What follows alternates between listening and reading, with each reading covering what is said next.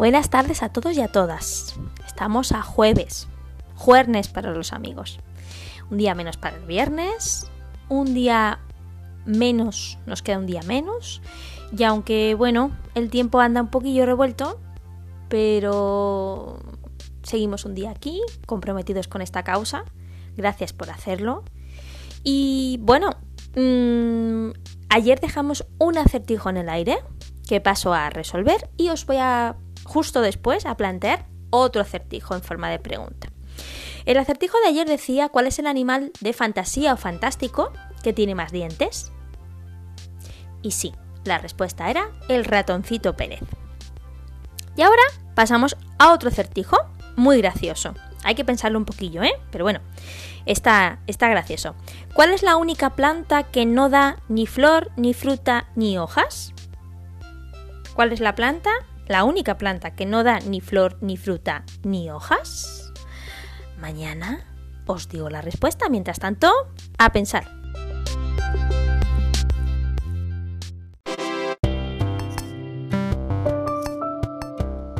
Bien, pues dicho esto, estamos ya centrados y vamos a escuchar ahora un cuento infantil que nos puede servir de introducción al tema que hoy me gustaría compartir con vosotros.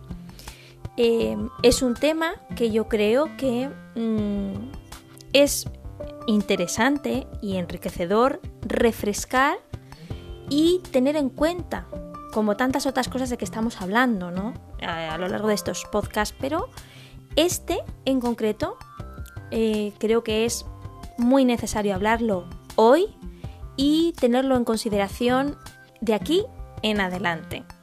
Es un valor, es un principio que a veces damos por sentado, incluso que se nos diluye con la rutina, pero es que es tremendamente importante porque forma parte de nuestra esencia como ser humano. ¿De acuerdo? Pero primero vamos a escuchar un cuento infantil.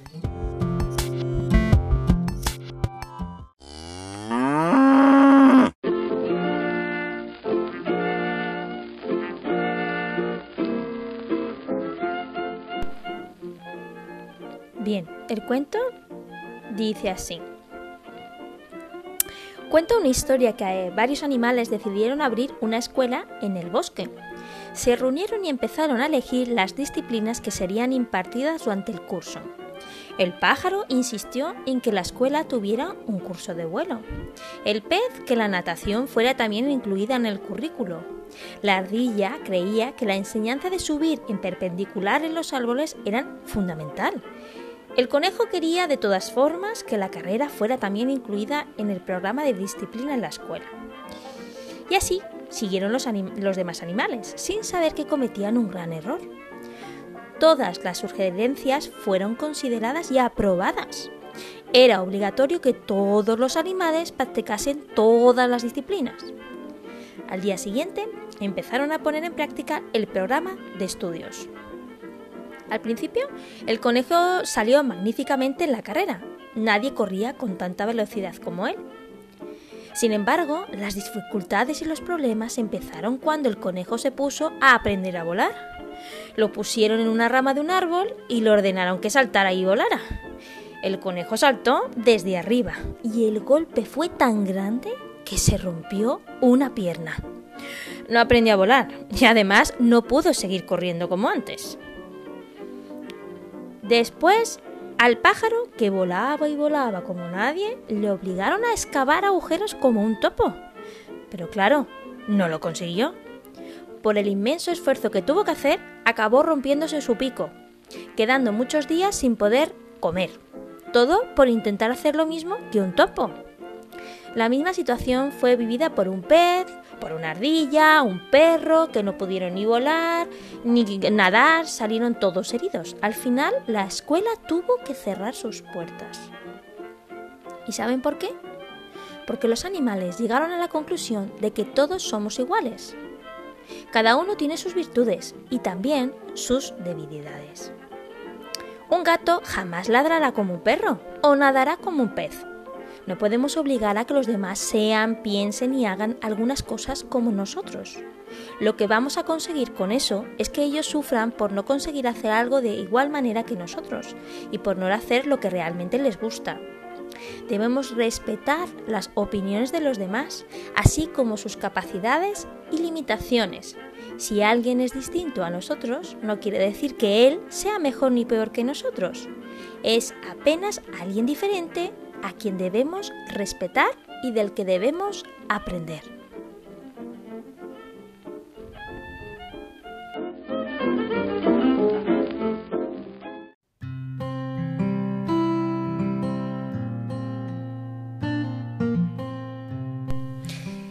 Bien, el cuento a mí me ha gustado mucho, me ha parecido muy original y una manera muy entretenida de hacernos ver el respeto a la diversidad y todo lo que, lo que no conlleva una mejor convivencia, sino justamente lo contrario.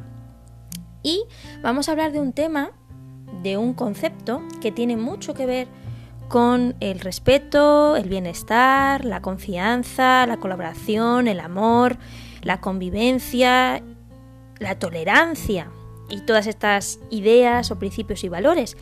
Y vamos a hablar concretamente del civismo, del civismo. Y la reflexión que voy a compartir con vosotros en esta tarde eh, no es mía, en esta ocasión, es de Alex Rovira, que viene recogido en, su blog que os recomiendo que, visitéis y que leáis uh, sus obras. Tiene libros muy interesantes y un canal en YouTube donde él explica eh, muchos conceptos del coaching, de la psicología positiva, de la motivación, del liderazgo, del amor, que merece mucho la pena escuchar, leer y tener en consideración. En esta tarde el civismo, ¿de acuerdo? Y dice así. Empieza con una frase de Graham Greene que dice ser humanos también es un deber.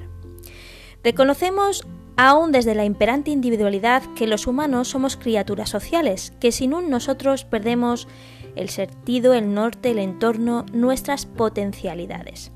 Nacemos hombres y mujeres, pero sin la relación con el prójimo, nuestra naturaleza no es más que convertirnos en algo que no es ser humano. La humanidad surge de los valores, los hábitos y las pautas sociales que nos inculcan que aprendemos de nuestras interacciones.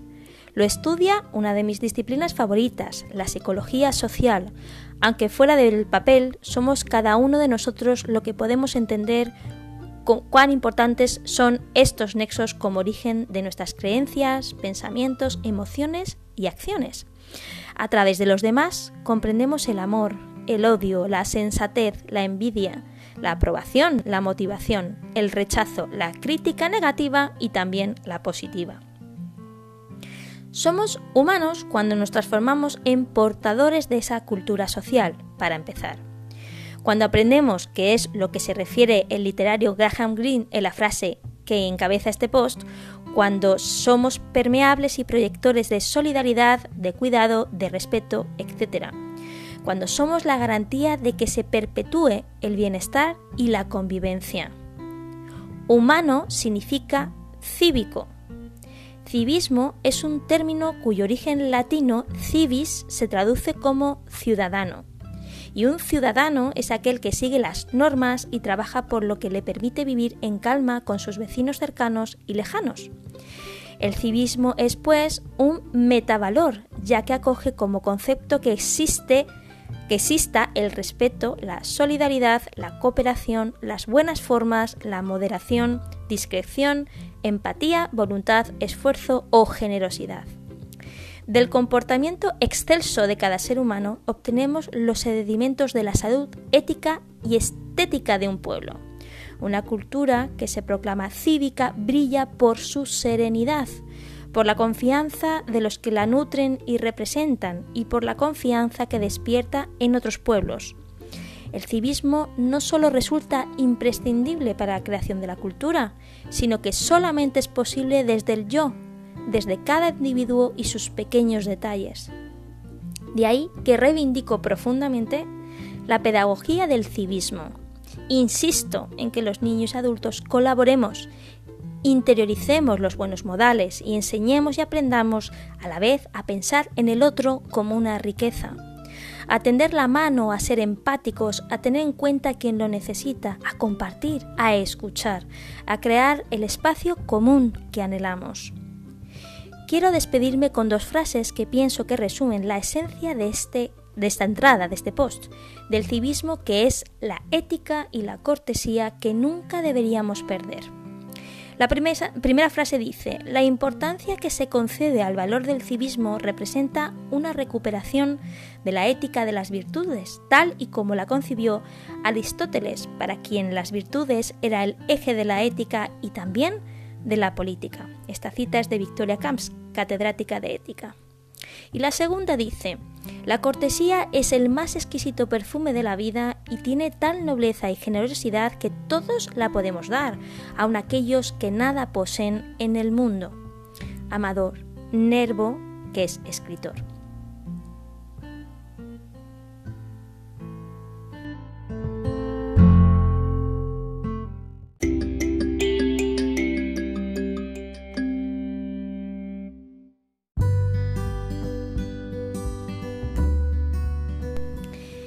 Bien, creo que Alex Rovira tiene una forma de escribir y si lo escucháis de expresarte, de expresarse, perdón, que cautiva.